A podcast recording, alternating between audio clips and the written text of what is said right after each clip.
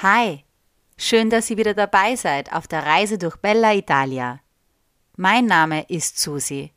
Mit meinen Erlebnissen und persönlichen Erfahrungen möchte ich euch ein bisschen Italien-Feeling schenken. Heute erzähle ich euch Geschichten aus der Toskana, dem Dorfleben und etwas über Mut. Auf www.mitsusi.reisen und auf Instagram gibt es weitere Tipps und Infos, sodass ihr jetzt entspannt zuhören könnt.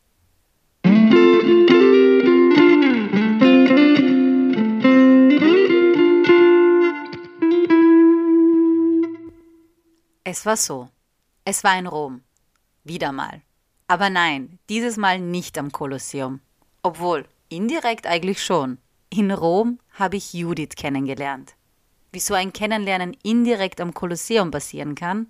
Na ganz einfach. Hätti, vari, teti. Also hätte ich, wäre ich, täte ich. Oder besser gesagt, ohne dem Kolosseum hätten sich meine Wege nicht mit Annettes Wegen gekreuzt.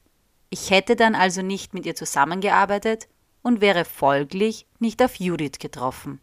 Judith ist Mutter, Ärztin, Buchautorin und Model. Ja, ehrlich, alles eine Person. Und sie ist vor ein paar Jahren aus Deutschland nach Italien gezogen. Genauer gesagt in die Toskana. Man könnte sie auch als Meinungsmacherin oder Influencerin bezeichnen, aber das mag sie sicher nicht so gerne hören. Sie ist eine wahre Kämpferin. Das kann ich nach unserem gemeinsamen Gladiatorentraining durchaus behaupten. Und sie ist der Grund, warum ich einige Zeit in der Toskana verbracht habe genauer gesagt in Grosseto. Das ist eine toskanische Provinz. Bei einem Aperitivo in Rom hat sie so von ihrer Wahlheimat geschwärmt. Susi, du musst einfach in die Toskana kommen. Ich muss dir das unbedingt alles zeigen. Ich bin mir ganz sicher, dass dir das gefallen wird. Ich weiß es einfach. Dass ich mit meinem Cinquecento in die Toskana gefahren bin. Aber die Toskana ist groß und sehr vielschichtig. Und ich kann euch ja nicht gleich von allem erzählen. Deshalb beginne ich mal mit Grosseto, Sorano, Orbedello und Pitigliano. Noch nie gehört? Macht nichts. Ich bis vor kurzem nämlich auch nicht. Glücklicherweise ist das nun aber anders. Und ich wünsche mir, ich hätte diese Orte schon früher gesehen. Wisst ihr, die Region, in der ich aufgewachsen bin, nennt man nämlich gerne auch die steirische Toskana.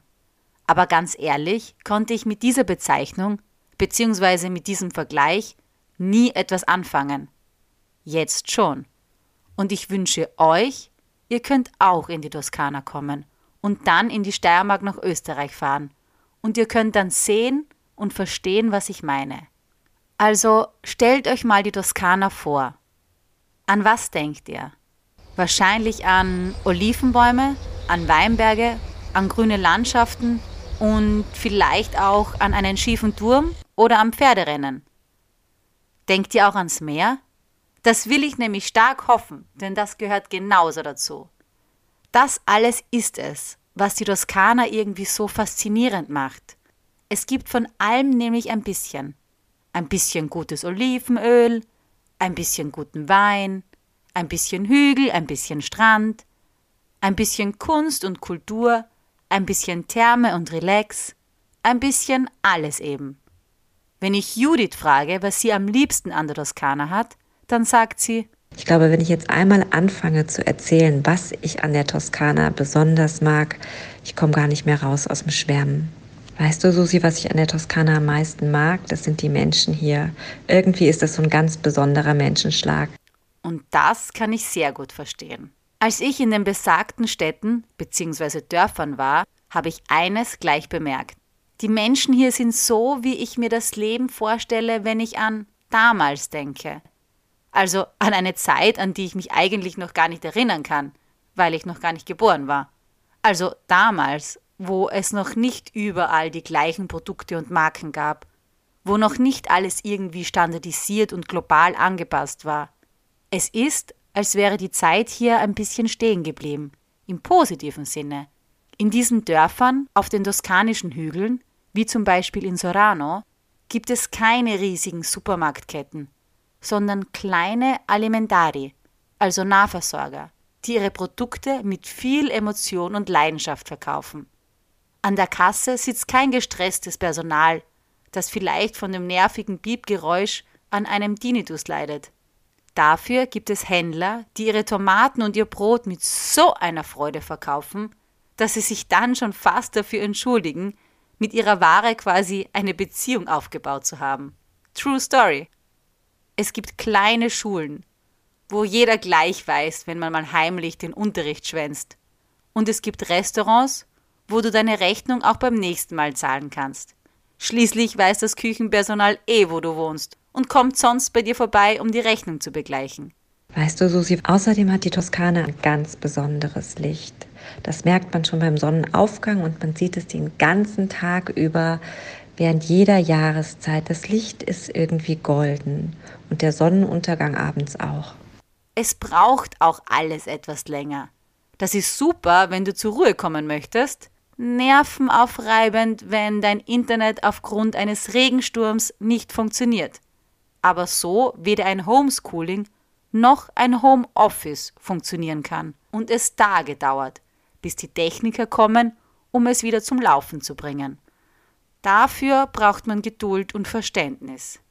Viel Geduld und viel Verständnis. Aber nicht nur das. Um dort zu leben, brauchst du auch eine gewisse Portion Mut. Judith findet ja, ich wäre mutig. Als eine mutmachende Wegbegleiterin hat sie mich mal bezeichnet. Und ganz ehrlich, bevor mich das tief im Herzen berührt hat, musste ich erstmal sehr schmunzeln. Sie meinte, ich wäre mutig und sie selbst nicht, oder wie? Also, ich erzähle euch jetzt was.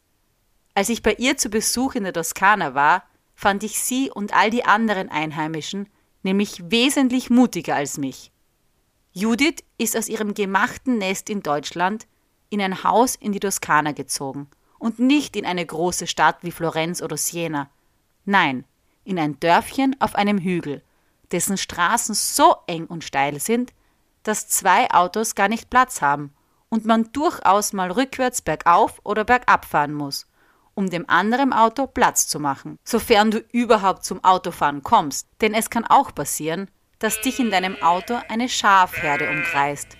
Und dann kommst du weder vor noch zurück und ich finde es sehr mutig, dass Judith noch immer dort mit dem Auto herumkurft, im wahrsten Sinne des Wortes, obwohl sie mittlerweile schon zweimal im Graben gelandet ist.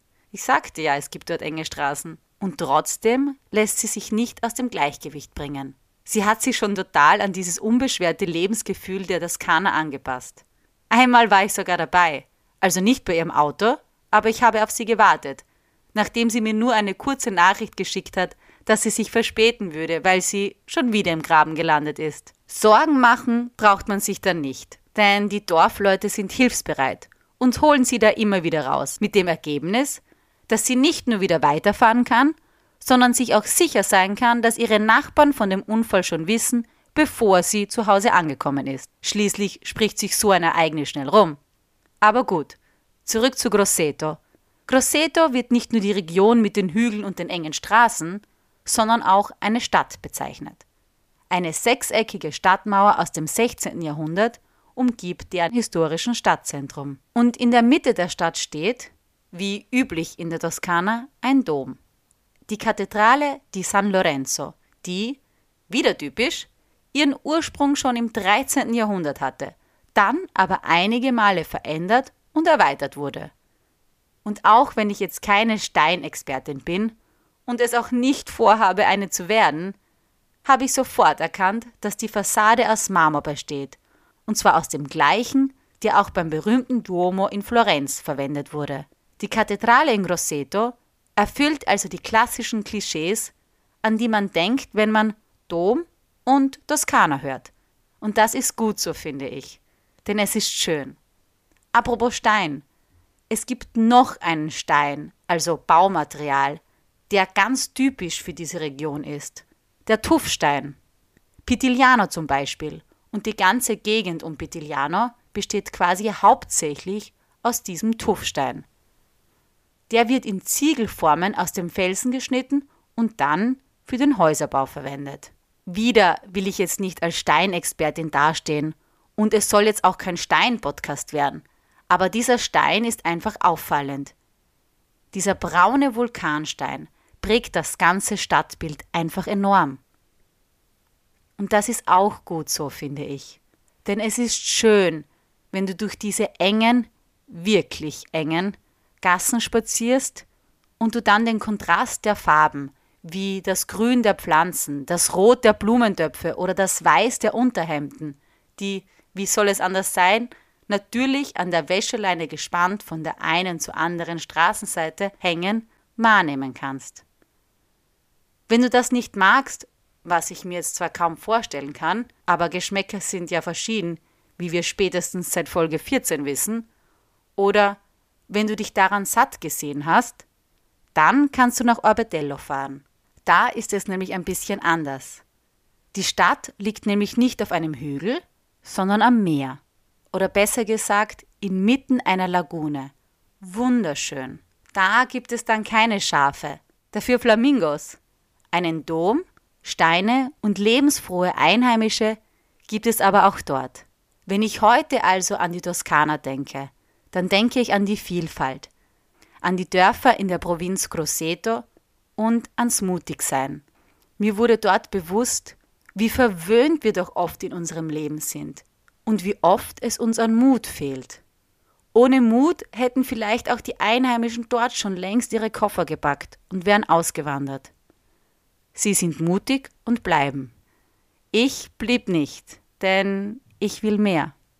Ja, ich will und wollte mehr. Mehr von mir gibt's bald zu hören. Zu lesen aber schon jetzt auf www.mitsusi.reisen. Ciao und bis bald.